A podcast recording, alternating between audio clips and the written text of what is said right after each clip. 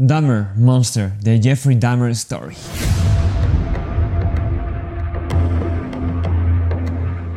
La nueva serie de la retorcida mente de Ryan Murphy, encargado y creador de series como American Horror Story y Ratchet, y también comedias como The Politician o Glee uno de los grandes dentro de las series de televisión. Pero, ¿qué hace diferente en esta serie? ¿Qué diferencia esta historia de un asesino serial comparándolas con las otras que ya existen? Bueno, de hecho Ryan Murphy ya había participado en American Crime Story y la segunda temporada se trata de The Assassination of Gianni Versace y se trata de el asesino serial que mató a Gianni Versace y a otras víctimas, que es una gran serie. De hecho, hasta me gusta un poco más que esta pero esta tiene algo especial. Se cuenta desde una perspectiva desde afuera. Evan Peters, eh, que interpreta a Jeffrey, dice que él tiene una regla con Ryan Murphy, que nunca se contaría desde el punto de vista de Dahmer como audiencia realmente no te estás metiendo la situación, sino que lo estás viendo desde fuera. Y es que la historia no solo está contada desde los ojos de Jeffrey, desde las vivencias personales de este, sino también de las víctimas directas e indirectas de este. Nos pone en la perspectiva de los padres que se sienten culpables por no haber hecho nada y por no haberle dado la formación correcta a esta persona. Y que cuando el padre se dio cuenta, pues fue porque los policías le dijeron que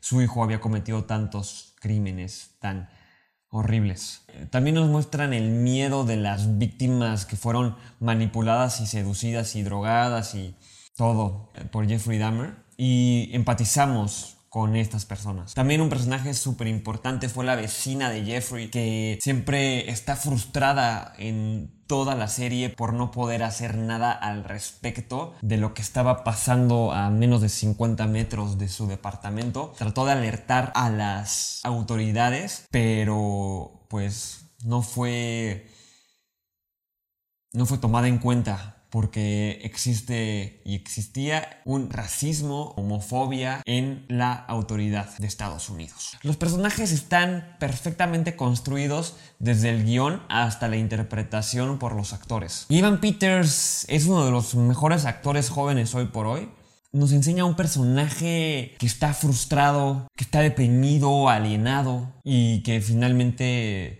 cae dentro de la sociopatía. Aquí podemos ver dentro de la actuación cómo es mucho más interesante el minimalismo y la contención más que el griterío y el maximalismo. Sí, sí, esa palabra existe. Pues gritar o llorar solo el actor lo hace cuando no le queda otra alternativa, pues tiene que explotar de alguna manera. Y en esta serie, con este personaje, ocurre poco. Nos gusta ver más los microgestos, transmiten más, mucho más, porque hay más contenido dentro de ese gesto o esa acción. A eso se refiere con contención, que exista más contenido dentro de cada movimiento y de cada acción. La caracterización que hace Ivan Peters de Jeffrey es excelente, pues causa tensión en la escena, nos hace, nos hace incomodarnos al verlo interpreta tensión, incomodidad, frustración y conflicto personal todo el tiempo, a nivel mental, que lo transmite en todo el cuerpo. Por ejemplo, su mirada es demasiado penetrante y se le queda viendo a la otra persona por demasiado tiempo. Y eso no es normal. Si te das cuenta cuando estás conversando con alguien, no la ves por más de 30 segundos a los ojos, pues resultaría incómodo. Las únicas ocasiones cuando ocurre esto es cuando uno nace, cuando uno es bebé y ve a su madre, o cuando uno es adulto y ve a su pareja. Lo importante dentro de esta construcción de personaje y que encontró Ivan Peters es, es, encontrar constantes dentro del desarrollo del personaje. Es decir, construir una forma específica de mirar, de respirar, de moverse, de decir las palabras, de contraerse, de tensarse, de jorobarse, de caminar. Por ejemplo, algo que hace muy constante es esta, es esta respiración profunda que es contención. En vez de explotar, respiro. El, el, actor Ivan Peters es un actor muy preciso que sabe situarse dentro de las circunstancias correctas y se sabe preguntar dentro de su cabeza las preguntas correctas, porque los actores buenos tienen tres preguntas esenciales para interpretar un personaje. Y se preguntan, ¿qué necesito? ¿Qué me urge? ¿Y qué quiero? Por eso si vemos a un actor que no está bien situado dentro de las circunstancias, no las entiende, por de dónde viene, hacia dónde va, y estas tres preguntas, si no las tiene clara, va a ponerse a pensar en la emoción que quiere representar y esto siempre sale de forma desastrosa. Mi hijo es negro, negro. Todos los demás actores, los actores de reparto hacen un trabajo increíble. Richard Jenkins, quien interpreta al papá, quien es un monstruo de la actuación, interpreta justamente a esta persona en conflicto que no acepta la realidad de lo que es su hijo por miedo a, que justamente pase lo que pase y ocurre, ¿no? Justamente ocurre el plano oculto de Edipo dentro de esta, de esta historia de que yo no quiero que mi hijo tenga estos pensamientos que yo tenía cuando era más joven. Yo quiero que mi hijo sepa irse por el camino correcto, pero justamente pasa su peor miedo. Y, hay una escena muy interesante que es cuando, en el principio de la serie, cuando citan al papá a los policías y le dicen todos los crímenes que cometió y se queda en shock. Está en el proceso de trauma, ¿no? Cuando se le rompe todo lo simbólico. Los policías lo dejan solo y ahí es cuando comienza a recordar todos los eventos en, los que él pudo haber ayudado a su hijo a guiarlo por el camino sano, pero que se hizo tonto y tomó la salida más fácil o más conveniente. Y aquí lo importante es que el actor pensó en actos físicos, en acciones, no en emociones. También otra actriz que hizo un trabajo brillante fue Niecy Nash, que interpreta a la vecina que está a 50 metros de los asesinatos y pues interpreta conflicto todo el tiempo, tensión sufrimiento de una manera extraordinaria. Y, en general toda todas las víctimas actúan de una manera excelente que hace empatizar con, con las víctimas de Jeffrey. Y con Jeffrey hay un capítulo con el que empezamos a empatizar con él, a simpatizar con él, que es cuando está saliendo con, con el personaje sordomudo y se ve que le empieza a gustar, pero ya casi al final del capítulo lo mata y lo odiamos todavía más. Y es a propósito, para que lo odiemos todavía más. Y aquí en este capítulo, pues vemos como el lado vulnerable, eh, el lado humano de, de Jeffrey. Pero al final, pues decimos, maldito, maldito, maldito. Ahora analicemos la vida personal de Jeffrey y veamos desde, dónde vino su trastorno. La serie nos presenta a la mamá que era drogadicta y bueno, que tomaba farmacéuticos legales cuando estaba embarazada, pero que muchas veces tienen el mismo nivel de afectación en la persona que las drogas ilegales. Esto obviamente tuvo que tener una consecuencia embrional y fetal y ya cuando nació Jeffrey pues nació con el sistema nervioso y todo su sistema hormonal y bioquímico sesgado, afectado. Y por ejemplo la mamá por eso nunca generó un lazo maternal con, con este bebé porque lo vio de una manera rara, de una manera extraña. Ella no se esperaba tener un hijo así ni el papá. Aquí podemos ver una deficiencia estructural dentro del sistema de Estados Unidos. Primero la falta de restricción de drogas y la forma correcta de llevar un caso médico como el de la madre embarazada. Y luego nace un individuo así, con, con así que y el cuerpo afectado, pero la sociedad no está adaptada para un individuo así, para las necesidades de un individuo así. Espera a un niño normal que tenga, que le guste el deporte, que se pueda desarrollar en tal o cual área para que posteriormente en un futuro pueda ser empleado por una empresa y se pueda mantener económicamente y que viva el American Dream y viva feliz por siempre. Esperanzas falsas para seres humanos falsos.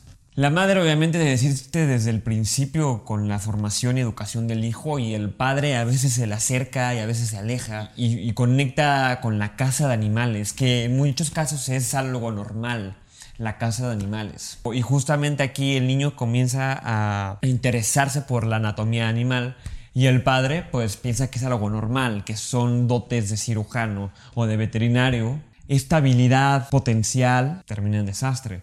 Si hubiera sido llevado este caso de una manera correcta, pudo haber terminado como un cirujano o un veterinario. El parteaguas de la serie, cuando pudieron haber hecho algo, fue cuando es abandonado en la casa a los 18 años y lo dejan solo un niño que está afectado psíquicamente y que le quitan el sustento paternal y maternal. Y aquí es cuando obviamente hace su primer crimen. Aquí vemos que no existe una consecuencia negativa, más bien no existe ninguna consecuencia y se puede salir con la suya, hacer un crimen sin que haya ningún tipo de castigo. Y aquí vemos la primera vez que sale impune ante la ley, que lo paran, lo detienen y por ser un niño blanco y güerito, lo dejan ir. Porque parece bueno, porque es lo que el American Dream presenta como alguien bueno físicamente. Entonces aquí comienza a, tomar actitudes infantiles ante problemas de adultos, ante crímenes de tal calibre. Y aquí el principal eh, problema, el principal problema psíquico del personaje es el miedo al abandono, que es normal dentro de los sujetos dentro de esta sociedad, pero que se puede tratar con terapia y ayudarse a, que se desarrolle más o menos sano. Y justamente aquí Jeffrey, al no saber qué hacer con este miedo, que toma la vía que a él le pareció la más rápida, que es matando a las personas que él desea. Entonces lo que hace es que convierte al otro sujeto en objeto para que no existiera ningún tipo de entrega de su parte.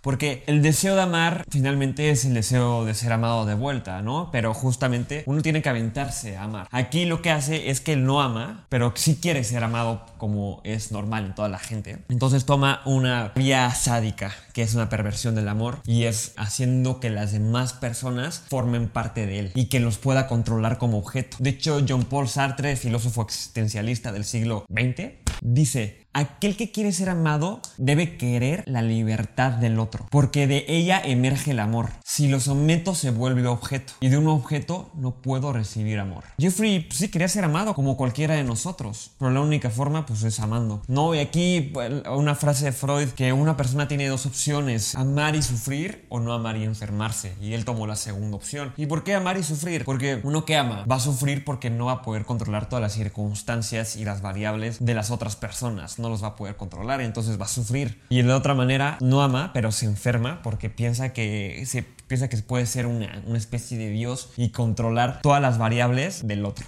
Él trata de encontrar una libertad a través de todos estos actos, pero lo único que consiguió fue una adicción o una conducta adictiva. Una adicción a la adrenalina y al pseudo sentimiento de ser amado por un objeto inanimado, por los zombies que él creaba y que él controlaba como él quisiera.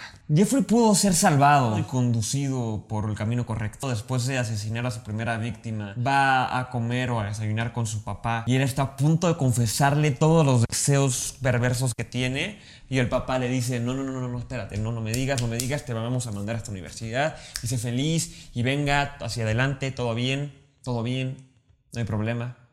Y a partir de esto todo va cuesta abajo y se empieza enfermar más y más y más y más. Dice Lacan, ¿no? Justamente que el ser neurótico, pues lo somos casi todos. Lo, lo más bien, lo, lo, peligroso sería ser una persona sana en esta sociedad, porque te haces un psicópata. más o menos así, digo. Y también es interesante analizar la cultura de la positividad tóxica. ¿En qué sentido? En que esta sociedad muchas veces se enfoca solo en lo positivo y no en lo negativo, cuando muchas veces nos tenemos que dar cuenta y abrir los ojos de lo negativo para poder hacer algo al respecto. La sociedad norteamericana se basa en el American Dream, que vende la publicidad, imagen en la cual todo debería ser perfecto, el deber ser de, del ser humano eh, enfocado en la mercadotecnia y publicidad, no de Kant. Y presenta a un humano perfecto, imposible de llegar porque está mediado por la sociedad del espectáculo y presentado como tal. Pero aparte que todo está sesgado por el racismo, clasismo, homofobia, y aquí además, por ejemplo, muchas veces Dahmer salió con la suya por ser el niño blanco güerito. Eh, todas las circunstancias sociales que existen que dejaron que pasara esto, la homofobia, el racismo, la ineptitud de las autoridades el abandono de, de, este sujeto para que pudiera hacer lo que hizo. Aquí lo importante no es encontrar, yo creo que como sociedad, solo culpables, sino más bien las variables que hacen a estos culpables cometer este tipo de crímenes. Y aquí está la, frase cliché de el que no conoce la historia está condenado a repetirla. Sí, pero no solo es conocer la historia, sino saber por qué se hicieron este tipo de eventos. ¿Por qué pasó este tipo de cosas? Y aquí es donde, donde la filosofía y el psicoanálisis entrarían a ver desde todas las perspectivas del problema. Para todas las personas que creen que la filosofía no sirve para nada, pero bueno, esto es una, conversación que se podrá desarrollar en otro video. Y si te gustó este video, no te olvides de suscribir, de darle like, de picar a la campanita para que te notifique del siguiente video. Y nos vemos en el siguiente capítulo de Cine en la Esquina. Y gracias por escuchar.